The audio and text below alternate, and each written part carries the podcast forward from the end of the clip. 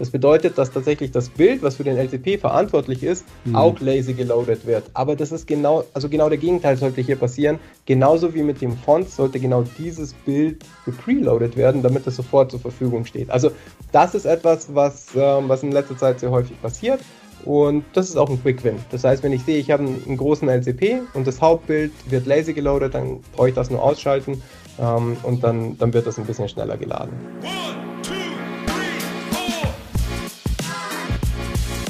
Episode 66 dreht sich um Geschwindigkeit und zwar die Geschwindigkeit deiner Webseiten, Seiten sozusagen. Also wir wollen Speed, Google will Speed, wir alle wollen schnell sein, aber wie macht man das denn eigentlich? Darüber sprechen wir heute. Ähm, ja, wer denn jetzt eigentlich? Also ich bin dabei, ich bin die Sarah, Sarah Jasmin Hennessen. Ich bin bei der 121 Watt fürs Content Marketing Seminar bzw. Webinar verantwortlich. Und wenn ich das nicht mache, dann begleite ich Unternehmen da draußen dabei, ihr Content Marketing aufzusetzen oder zu optimieren. Und ich bin, wie gesagt, nicht alleine hier, sondern mit mir hier ist zum Beispiel auch der Patrick erwischt und ich darf bei der 121 Watt Trainer für die Themen Online-Marketing, Local Online-Marketing und die Kunst der Suchmaschinenoptimierung sein, was immer viel, viel Freude bereitet, weil das Internet aufräumen hatte ich mir als Ziel gesetzt, dauert doch länger als ich dachte. Und darüber hinaus begleite ich als unabhängiger Sparringspartner Unternehmen rund um die ganzen digitalen Spielplätze. Und dazu gehört ja auch oft das Thema E-Mail-Marketing und daraus ist ja auch unser Format im Positiven heraus eskaliert, nämlich aus dem 121 Stunden Newsletter. Und da picken Sarah und ich uns immer unsere Daumenstopper der Woche heraus. Ich bin schon sehr gespannt, Sarah. Was, was hast du mitgebracht? Diese Woche geht es bei mir, bei dem Artikel, den, der mir am meisten Inspiration verschafft hat, geht es um Feedback und wie Feedback zur Steigerung unserer Conversion Rate beitragen kann. Was, mein, was meinen wir mit Feedback? Zum Beispiel, wenn ich auf in den Warenkorb liegen klicke bei einem Artikel dann sollte ich schon irgendwie mitbekommen, dass da auch jetzt wirklich was passiert ist. Wenn ich keine Veränderung sehe und ich zum Beispiel einfach nur die Seite neu lädt und ich bin wieder auf der Produktseite, dann ist der User so ein bisschen irritiert. So, hat die Schuhe jetzt in meinen Warenkorb gelegt oder nicht? Und geht in den Warenkorb und kommt, fliegt so aus dem mhm. Flow, aus dem Shopping-Flow. Das ist zum Beispiel eine Art von Feedback, also visuelles Feedback. Wenn der User auf der Seite etwas macht, was wir ja wollen, wir wollen die ja alle dazu bringen, in irgendeiner Art und Weise zu interagieren, dann hilft so eine kleine Bestätigung, zum Beispiel, dass der Warenkorb oben plötzlich eine Eins bekommt, eine rote, dass eben da klar ist, ah, da liegt jetzt was drin. Mhm. Das ist mit Feedback gemeint. Oder wusstet ihr zum Beispiel, wenn jemand, wenn du ein Formular hast und äh, das Formularfeld ist richtig ausgefüllt und man setzt dann so ein kleines grünes Häkchen zum Beispiel, so gut gemacht, fein gemacht. Wir wollen gelobt werden, dann ähm, ist die, äh, die Rate derjenigen, die das Formular tatsächlich fertig ausfüllen, deutlich höher, als wenn ich keinerlei Feedback habe. Letztes Beispiel noch, was richtig ätzend ist, wenn du ein Passwort eingibst und dann kommt ein Reload, dann steht, äh, leider braucht das Passwort mindestens acht Zeichen. Dann gibst du acht Zeichen ein, dann kommt ein Reload, äh, das Passwort braucht mindestens ein Sonderzeichen und das Ganze dann nochmal, weil wir wollen ja auch eine Ziffer mit drin haben.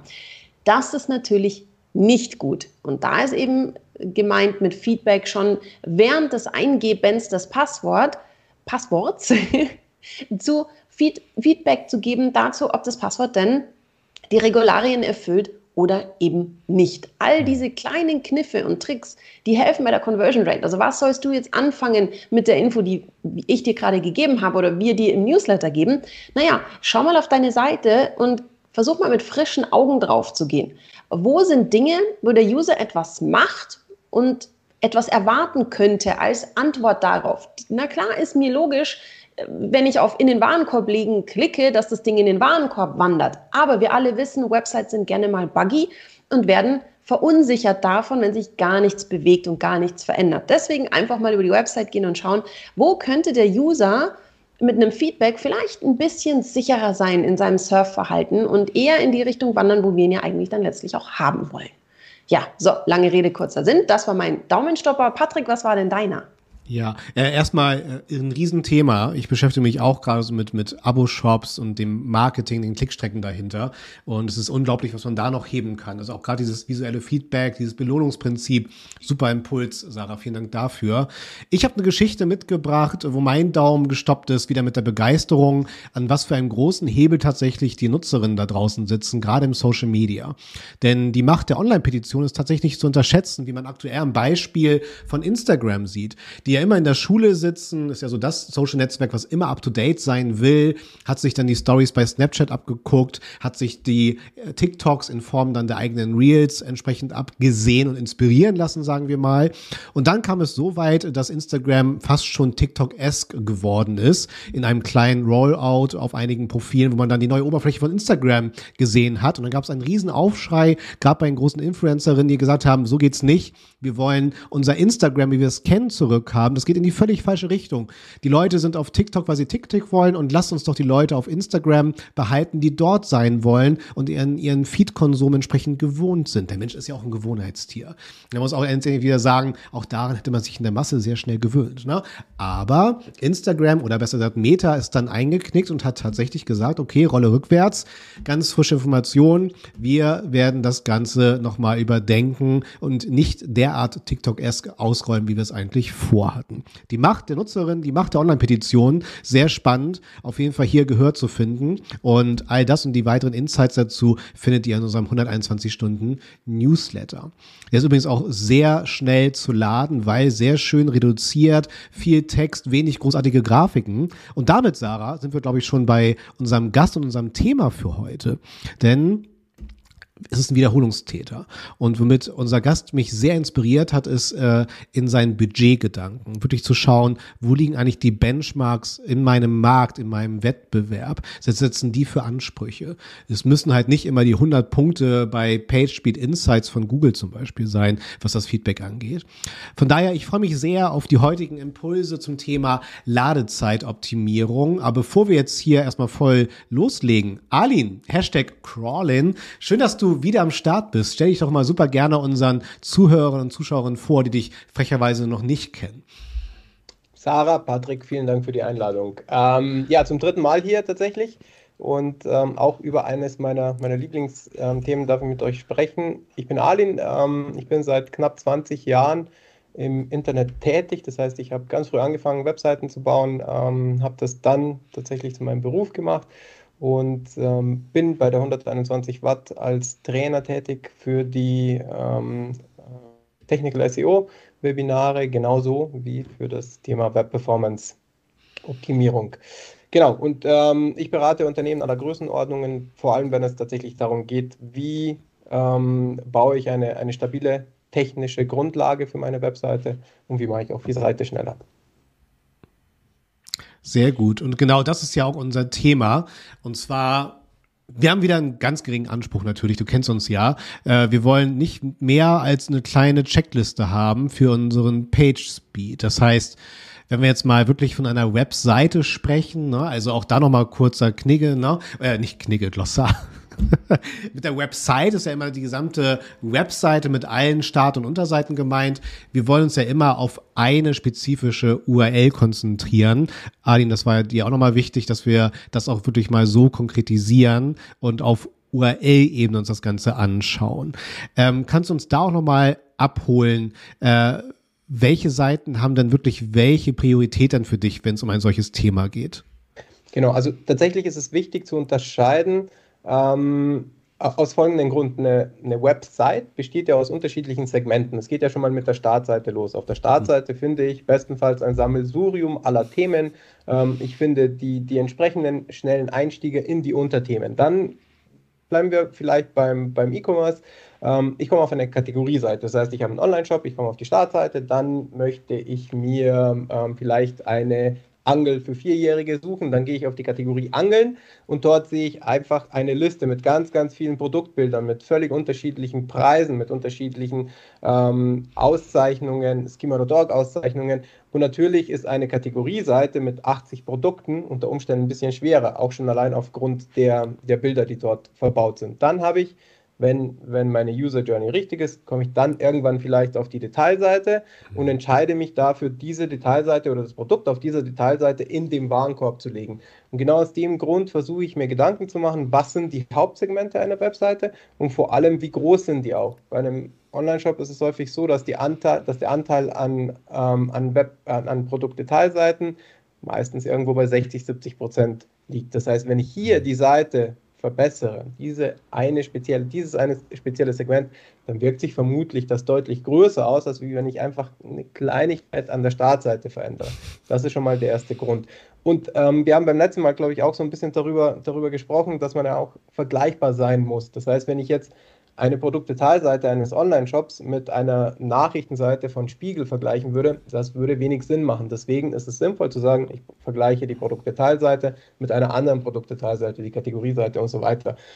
Wenn wir jetzt auf, auf eine, deswegen eben, wenn, wenn man sagt, eine Checkliste, dann versuche ich die Checkliste, also die Checkliste ist allgemeingültig, aber natürlich habe ich auf einer Checkliste für eine Kategorieseite vermutlich andere Tasks, die ich mhm. abarbeiten muss, als auf einer Produktdetailseite.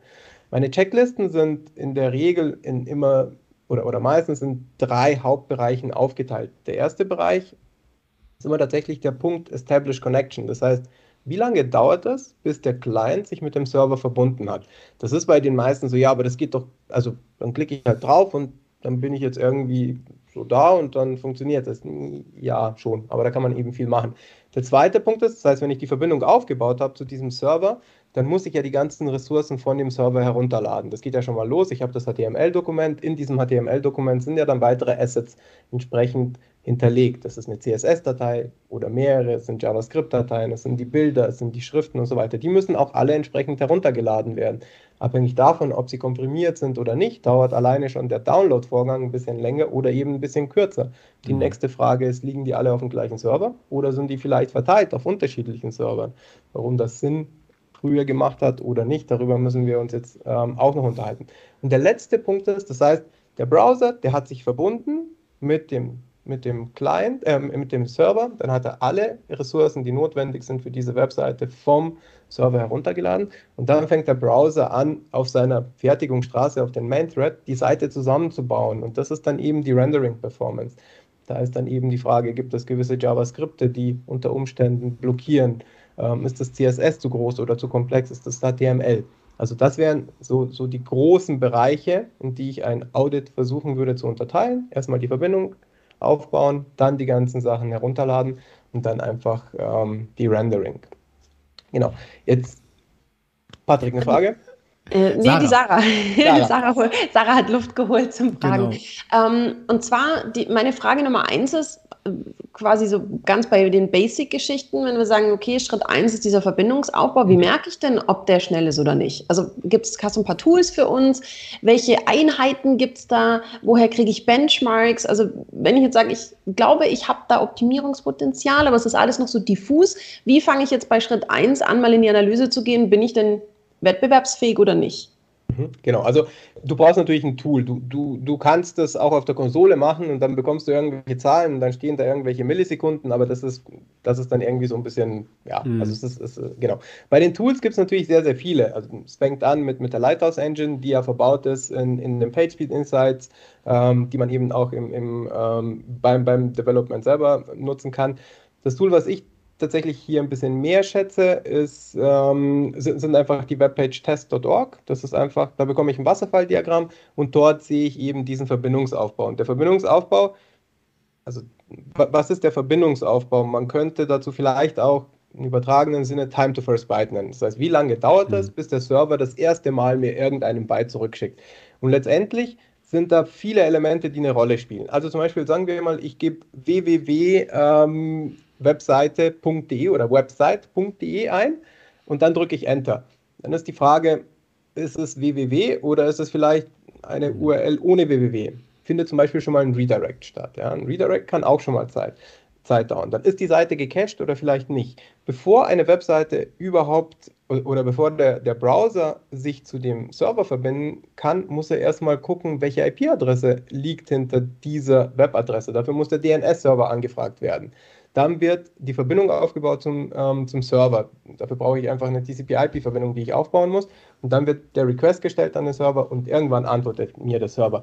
Und all das ist tatsächlich, also bis zu dem Moment, wo der Server antwortet, da haben wir dann tatsächlich so eine kleine Black Hole, aber ähm, der Redirect, DNS, die Verbindung zum Server, das sieht man wunderschön im Webpage-Test. Das sind dann einfach drei unterschiedliche Farben und da sehe ich ganz genau und in der Regel mit einer schnellen ähm, 3G-Verbindung, das ist übrigens auch die Verbindung, die die PageSpeed Insight nutzt, da, das liegt ungefähr bei einer Sekunde. Also das muss man sich tatsächlich so, so vorstellen. Der DNS-Aufbau dauert in der Regel 300 Millisekunden. Dann habe ich die Verbindung zum Server, das sind auch nochmal 300 Millisekunden. Ah, okay. Und was dann noch on top kommt, das ist die SSL ähm, Verifizierung. Das heißt, das L-Zertifikat muss überprüft werden und das dauert in der Regel auch nochmal Zeit. Also letztendlich bedeutet jede Verbindung erstmal eine Sekunde Wartezeit.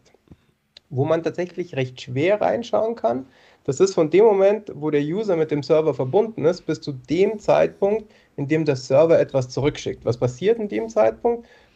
Der User kommt erstmal bei dem, bei dem Webserver an, das ist ein Apache oder ein Nginx. Die Anfrage wird dann an, an die Applikation weitergeleitet. Die Applikation verarbeitet diese Anfrage, muss unter Umständen die Datenbank anfragen und dann wird das alles zusammengefasst und als HTML zurückgeschickt. Und das ist, das ist so eine Black Hole. Das heißt, da gibt es eigentlich keine Tools, die von außen da reinschauen können. Ich kann nicht mhm. sehen, ist die Datenbank schnell oder nicht.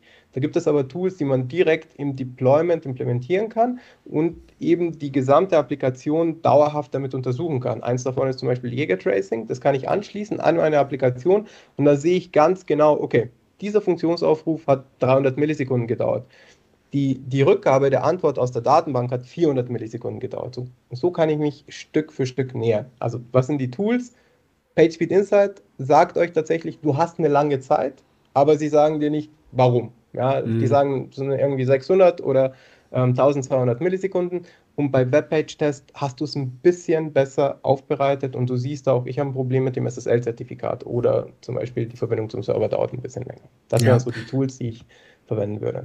Ja, das Charmante ist bei webpage-test.org, das ist halt auch ideal für eure Joe Fixes da draußen, ne? weil, was du meintest, Arlene, man kann dann die URL, um die es geht, ne? im besten Fall eben nicht die Startseite, die halt oft sehr generisch ist und alles auf einmal sagen will, sondern wirklich zum Beispiel eine aktuelle Seite, die auch viel bewerbt, zum Beispiel reinzusetzen und dann mal dieses Wasserfalldiagramm durchzugehen. Ne? Was sind da jetzt so die größten Hürden? Welche Skripte dauern da besonders lange? Und ich glaube, Alien, für den roten Faden ist das jetzt auch so der nächste Schritt, den man sich dann halt anschaut. Ne? Das heißt, welche Störer hat man, die dann die Ladezeit hemmen? Oder kommt noch was davor? Ähm, also je, je, nachdem, wie du, wie du deine Webseite konfiguriert hast, du kannst, abhängig davon, auf welchem Protokoll du dich gerade befindest, bist du auf HTTP 1 noch oder auf HTTP 2. Wenn du auf HTTP 2 zum Beispiel schon bist, ähm, was die wenigsten wissen, Schriften. Schriften sind essentiell für eine Webseite, es sei denn, du hast einfach eine Webseite, die einfach nur aus Bildern besteht, aber ähm, der Fall ist das eher selten. Das ja. heißt, wenn ich eine Schrift benötige, ist es ja häufig so, viele nutzen, die sagen einfach Areal oder, oder eine, eine serifenlose Schrift ist mir einfach zu langweilig, deswegen hole ich mir jetzt irgendeine Webfont. Ähm, ich glaube, es gab vor ein paar Wochen mal ein, ein Gerichtsurteil, darüber möchte ich jetzt nicht, ähm, nicht sprechen, aber ich glaube, dass ein Webseitenbetreiber ähm, einen Warnschuss bekommen hat, weil er Google Fonts von den Server von Google verwendet hat. Darüber sprechen wir nicht. Es ist immer sinnvoll, die, die Fonts vom eigenen Server zur Verfügung zu stellen. Okay. Und was tatsächlich der Fall ist, der Browser benötigt die Schriften für die Darstellung relativ früh. Es gibt in, im Download, ähm, in, in der Download-Hierarchie der Elemente, sagt der Browser, HTML brauche ich als erstes. Deswegen hat das die höchste Priorität. Genauso CSS. Wenn ich das HTML ähm, DOM gebaut habe, dann brauche ich als Browser genauso das CSS Object Model, damit ich die beiden zusammenbringen kann. Deswegen ist die TS, hat die CSS auch eine sehr hohe Priorität. Und tatsächlich gleich danach kommen die Fonts, weil einfach ähm, der Browser sagt, naja, wenn ich eine Font habe, die unterscheiden sich ja in der Laufweite, in den Abständen. Deswegen führt das einfach immer zu Bewegungen in, in der Stabilität und deswegen sollten die Fonts auch ähm, entsprechend pregeloadet werden. Das kann man über HTTP2 sehr gut machen mit einem Server-Push und die kann man quasi, während die Webseite aufgerufen wird, kann man die Fonts schon mal mitschicken und dann kommen die restlichen Inhalte, die, ähm, die benötigt werden. Mhm. Und Patrick, ganz, ganz kurz, Alin. Ähm, das äh, Thema HTTP 1 und 2, äh, ist das mittlerweile etwas, was äh, alle Hoster anbieten und wie kann ich praktisch updaten? Was gehört dazu? Also, ähm, wie man technisch updaten kann, das würde vermutlich ähm, ein paar Stunden dauern, um, um, um das entsprechend zu. Genau, also ja. letztendlich ist es, wenn, wenn alles gut läuft, wenn du alle Datenbankserver so, so konfiguriert hast, dass es gut funktioniert, ist es eine Kleinigkeit. Und in der Regel ist es tatsächlich so, dass die meisten Anbieter, die ich zumindest kenne, das mittlerweile anbieten. Also okay. es gibt hier und da noch ein paar große, die sich noch ein bisschen dagegen sträuben und sagen, nee, das mache ich nicht. Aber alle, die man eigentlich nutzen könnte und sollte, die bieten das mittlerweile an. Das sollte eigentlich kein Thema mehr sein. Okay. Es ist tatsächlich so, es gibt hin und wieder noch gewisse technische Abhängigkeiten, vor allem wenn ältere Datenbankserver in Benutzung sind, aber letztendlich gibt es keinen Grund. Es gibt ein Tool, mit dem man das überprüfen kann, ob meine eigene Webseite unter HTTP 2 läuft oder nicht. Was hier häufig vernachlässigt wird, insbesondere wenn ich Ressourcen von extern herunterlade, unter Umständen laufen diese Ressourcen noch auf einen alten HTTP1-Server. Und das kann mir unter Umständen dann auch wiederum die ganze Statistik verhageln. Aber ah, okay. Genau, ah. letztendlich sollte man versuchen, das auf HTTP2 umzustellen. Du hast gerade ein Tool angesprochen. Hast du im Kopf, wie es heißt? Ähm, ich ich, ich packe es euch ähm, für nachher in Perfekt. die, in die, ähm, in die Show Notes. Das ist HTTP2 Pro oder sowas, HTTP2.pro und da muss man einfach nur die URL eingeben und dann sieht man sofort, ob das auf HTTP2 läuft. Aber man sieht es tatsächlich auch in Webpage-Test. Also Webpage-Test zeigt dir das und das erkennt man sofort im Wasserfalldiagramm. Das heißt, wenn du ganz viele vertikale Kerzen hast, die eben die TCP-IP-Verbindung und die SSL-Zertifikatsauflösung bei jedem Request von deinem eigenen Server nochmal durchführen, dann weißt du, okay, es ist HTTP 1, weil okay. ja jeder Request einzeln abgearbeitet werden muss. Mhm, okay. Genau. Ja, ähm, das zweite Thema ist eben tatsächlich, ähm, wenn es darum geht, einfach, also ich habe mich verbunden und jetzt bin ich dabei, die, die Inhaltselemente herunterzuladen. Deswegen ist es eben wichtig zu unterscheiden und zu sagen, ich bin jetzt auf einer Kategorieseite oder auf einer Produktdetailseite. Zum Beispiel einer der häufigsten Fehler, der, der mir in den letzten sechs bis neun Monaten passiert ist, ähm, die meisten kennen ja LCP, das ist einer der, der Core Web Vital Metriken, ja. das ist der Largest Contentful Paint und in der Regel ist der Largest Contentful Paint ein Bild. Ja? Und ähm, PageSpeed Insight sagt aber, alle Bilder, die du nicht benötigst, die sollten lazy geloadet werden. Das heißt, die sollten erst dann geladen werden, wenn der Browser oder der User dahin gescrollt hat, an der Stelle, wo das Bild ist. Das führt mittlerweile dazu, dass einfach dieses, also entweder dieses Klassenattribut oder Lazy Loading ähm, im Image, ähm, in Image Tag bei allen Bildern verwendet wird. Das bedeutet, dass tatsächlich das Bild, was für den LCP verantwortlich ist, mhm. auch lazy geloadet wird. Aber das ist genau, also genau der Gegenteil sollte hier passieren. Genauso wie mit dem Font sollte genau dieses Bild gepreloadet werden, damit es sofort zur Verfügung steht. Also das ist etwas, was, ähm, was in letzter Zeit sehr häufig passiert und das ist auch ein Quick Win. Das heißt, wenn ich sehe, ich habe einen, einen großen LCP und das Hauptbild wird lazy geloadet, dann brauche ich das nur ausschalten ähm, und dann, dann wird das ein bisschen schneller geladen. Also mhm. um es nochmal so, ich übersetze mal so in die nicht SEO-bewanderte Sprache. Äh, darum, es geht eigentlich darum, was sind die Core Web Vitals. Damit sagt Google, worauf legen sie besonderen Wert, um deine Website für das Google Ranking zu bewerten, sagen wir mal. Also worauf solltest du wirklich aufpassen? Und da gehört eben dazu, was, will, was will Google, was wollen wir, eine positive Nutzererfahrung. Und die äh, entsteht natürlich dann, wenn ich eine Website aufrufe und ich sehe sofort was. Und es dauert nicht ewig, bis dann, dann ist irgendwie nur, nur so der, alte, der Alttext und dann geht es irgendwann los mit dem Bild, sondern ich will sofort was sehen. Ähm, und da widerspricht sich das, was der Alin gerade gesagt hat, was natürlich eine andere Empfehlung ist, zu sagen, wie kommen wir auf Geschwindigkeit? Wir laden nicht alles, was auf der Website ist, sofort vor, sondern vielleicht scrollt ihr da ja gar nicht hin, dann brauche ich das ja gar nicht laden. Und wenn das, was der Alin gerade gesagt hat, was häufig ein Fehler ist, ist, dass, dass man einstellt, alle Bilder werden nachgeladen. Aber Google will ja das erste Bild sofort sehen. Und deswegen ist das, was der Alin gerade gesagt hat, eben sozusagen diese, dieser erste Quick Win zu sagen, nein, das allererste Bild, das der sieht, lade ich sofort, damit auch Google das Feedback bekommt. Eben hier gehen wir wieder zu den Core Web Vitals. Der User kann sofort was sehen und es dauert nicht ewig, bis was aufbaut. Ich hoffe, das habe ich jetzt so ein bisschen so einmal so ein bisschen runtergebrochen. Mit, Dank, den ganzen, mit den ganzen äh, Fachwörtern, äh, die ihr so benutzt.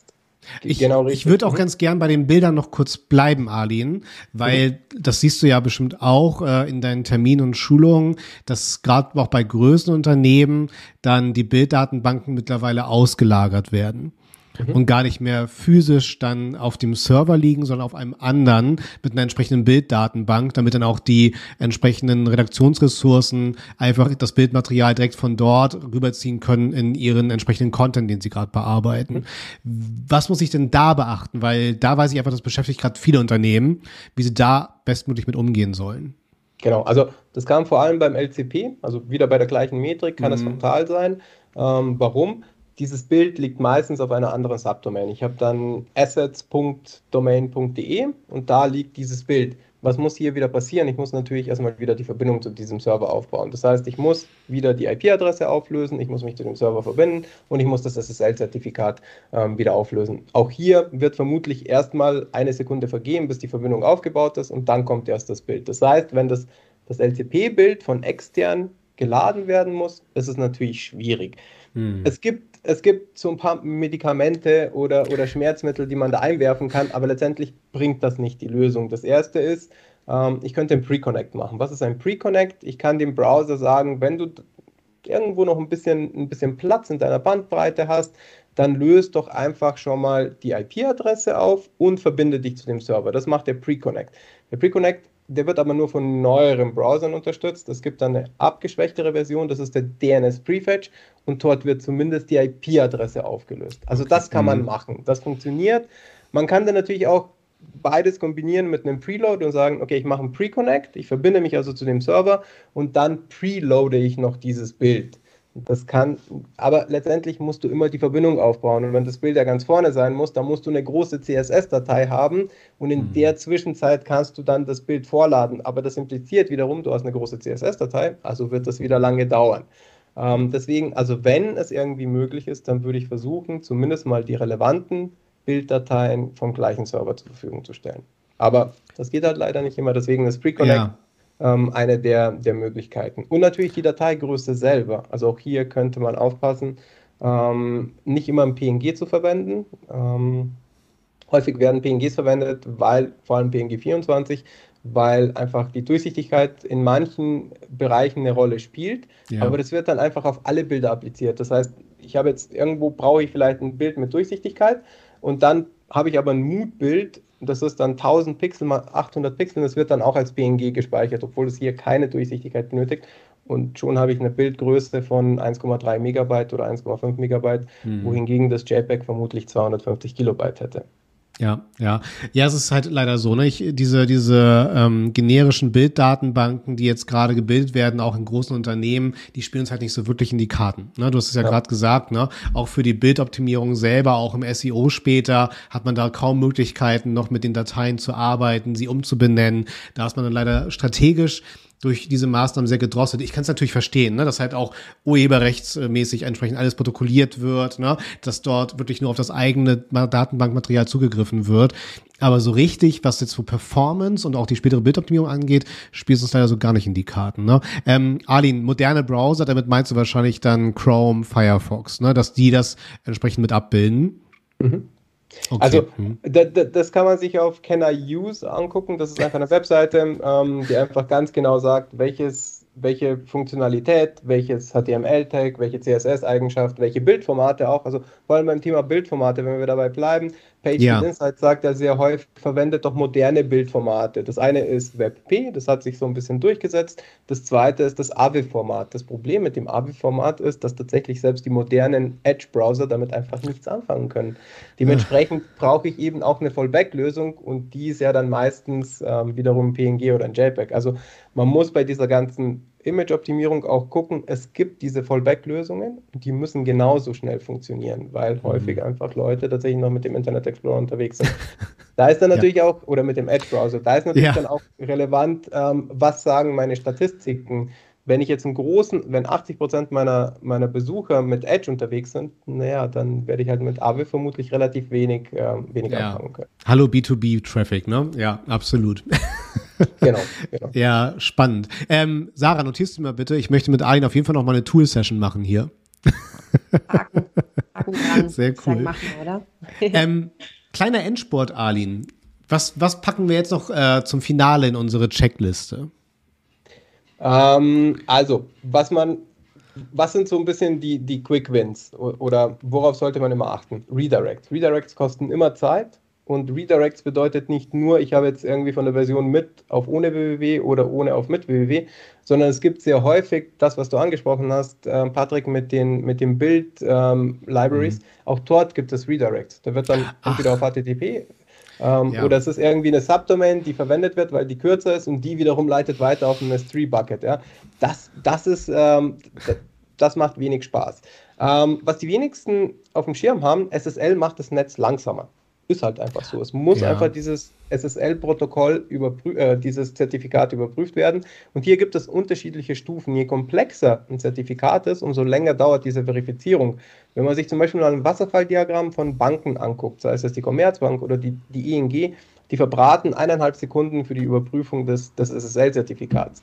Auch da, wenn man nicht unbedingt darauf angewiesen ist, rechtlich darauf angewiesen ist, gibt es einfach Zertifikate, die, die in der Regel deutlich, ähm, deutlich schneller ja. laden. Und dann sollte man natürlich die, die ganzen Sachen machen, die man sowieso immer macht. Da hilft zum Beispiel auch Webpage-Testen, indem sie einfach eine Liste geben und sagen, sind zum Beispiel alle Assets gegzipped. Ja? Also ist alles komprimiert. Mein HTML, mein CSS, mein JavaScript. Achtung, nicht die Bilder komprimiert.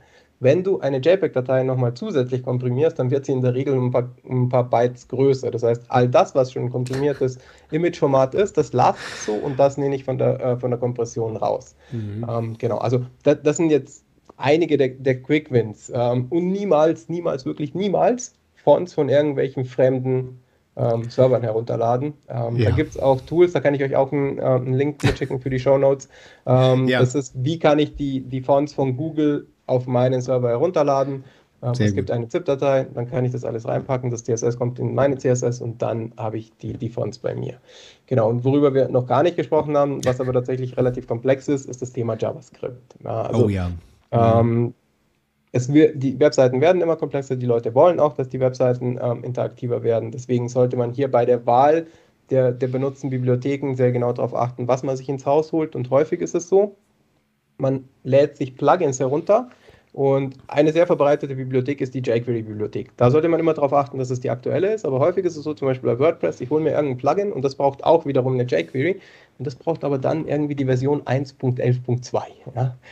Das ist etwas, ja. was, ähm, was man vielleicht nicht machen sollte. Ähm, PageSpeed Insight sagt, dass es eben auch ähm, aus Sicherheitsgründen unter Umständen man sich von dieser Version trennen sollte. Das Problem ist, dass aber diese Plugins genau diese Abhängigkeiten benötigen. Also mhm. JavaScript ist auch nochmal etwas, was, äh, was den Browser in die Knie zwingt. Und um vielleicht äh, da das Format auch rund zu machen für heute, weil wir haben ja auch immer wieder Verlagsschicksale äh, hier auch bei unseren Zuschauern und Zuhörerinnen auch in unseren Vorträgen sitzen.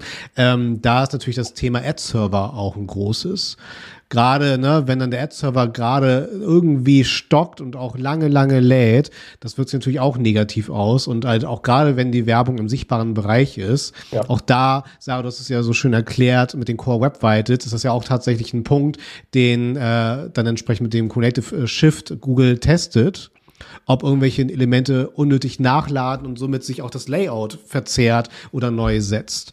Ähm, hast du da verlagsseitig Erfahrung oder einen Tipp, wie man mit solchen Ad-Servern umgeht, um das so ein bisschen zu kompensieren?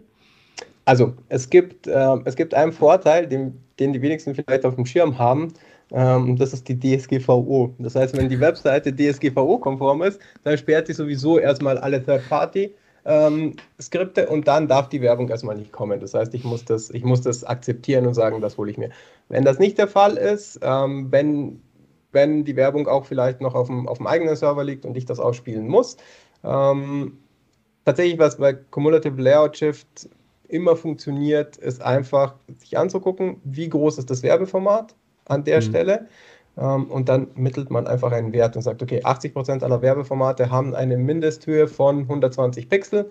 Dann baue ich einfach diesen Container auf 120 Pixel okay. und unter Umständen ist der halt dann einfach ein bisschen weißer, man zentriert das in der Mitte.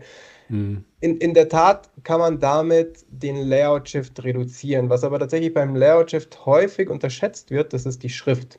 Vor allem im Mobilbereich. Wenn wenn eben die Schrift nicht gepreloadet wird und es wird eine serifenlose Schrift geladen und die Überschrift ist zweizeilig, gerade so mit der serifenlosen, dann wird eine Serifenschrift nachgeladen und dann ist auf einmal die Überschrift dreizeilig. Das hat unter Umständen höhere Auswirkungen als die, ähm, die Werbeblöcke. Die Werbeblöcke kann Spannend. ich immer relativ gut, ähm, gut ähm, einsortieren. Und was man sich auch anschauen sollte, was die meisten sich immer nur angucken, ist tatsächlich der Layout-Shift im sichtbaren Bereich, wenn ich die Seite aufrufe.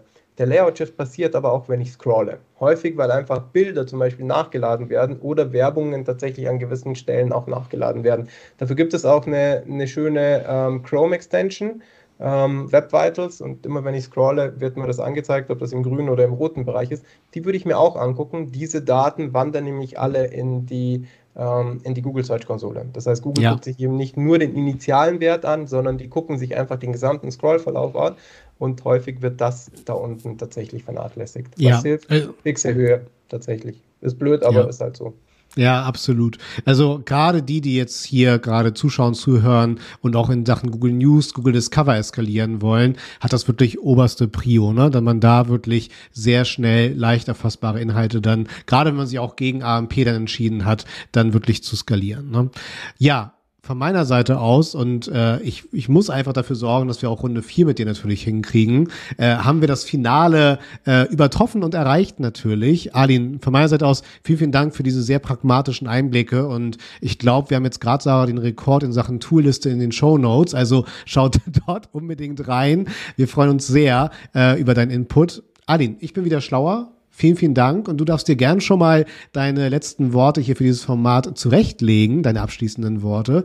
Und ich gebe rüber zu Sarah.